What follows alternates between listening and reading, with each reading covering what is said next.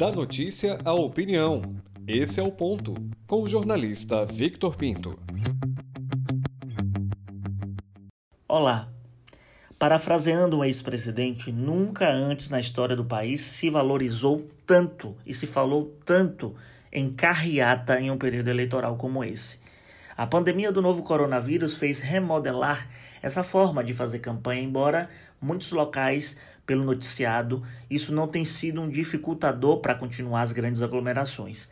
A santa e inocente justiça eleitoral e o poder público, que às vezes faz vista grossa para beneficiar os seus, acreditavam que uma eleição drive-in, com políticos respeitando os protocolos, poderia ser colocada em prática. Lendo engano. O formato drive-in chegou a ser implementado em vários lugares do Brasil. Vamos lá. É um modelo tipo de cinema americano antigo de assistir shows, filmes e apresentações culturais de dentro do carro. Podemos ver também compras feitas pela internet retiradas em pontos estratégicos por veículos. Isso também é o drive-thru. Aumentou o número de entregas a domicílios por motoqueiros. No fim das contas, o carro ele virou uma espécie de redoma de proteção diante da Covid-19. O veículo particular, em tese, é frequentado comumente por membros de um mesmo ambiente. A famosa carreata seria essa forma drive-in de fazer campanha.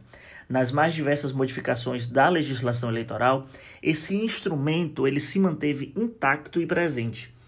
E veja bem, até o ato de dar gasolina não chega a ser caracterizado como ilícito se obedecendo a uma equalização, por exemplo, de quantidade de litros, e não contendo o pedido do voto implícito e muito menos o explícito, como algumas jurisprudências remetem.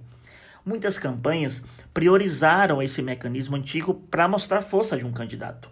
Em Salvador, uma cidade imensa, maior do estado, não chega a ser tão pujante, mas quando você desce interior afora, a carreata se torna um ato de parar a cidade. Fileiras de carros, buzinas, som alto, bandeira, pisca-alerta ligado, engarrafamento. Tal qual um desfile de escola de samba, uma carreata possui setores. Nas laterais, os organizadores que buscam abrir os caminhos para a passagem do desfile. Na comissão de frente vão as motos. E em seguida, um carro de som com os candidatos e apoiadores importantes em cima. E logo atrás, os demais veículos. Os empiristas de campanha eleitoral falam que pesquisa boa é aquela em que um menino e um velho ficam nos banquinhos contando quantos carros passaram em determinado ponto e com quantas pessoas tinham em cada veículo e comparar com a outra carreata do time adversário.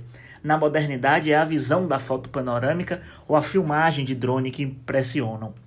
O Instituto da Carreata foi ressignificado com uma melhor valorização, assim como a publicidade digital e as inserções no rádio e na televisão.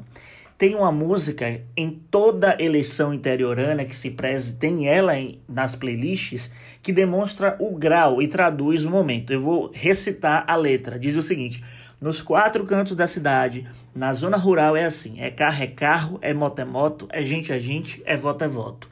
Dos males o menor. Pelo menos as famosas carreatas tendem a animar e, de certo modo, tentam fazer uma aproximação do candidato com o público. Pura frivolidade, porque proposição ou ideia que é boa, isso ela não passa nada. Eu sou Victor Pinto e esse é o ponto.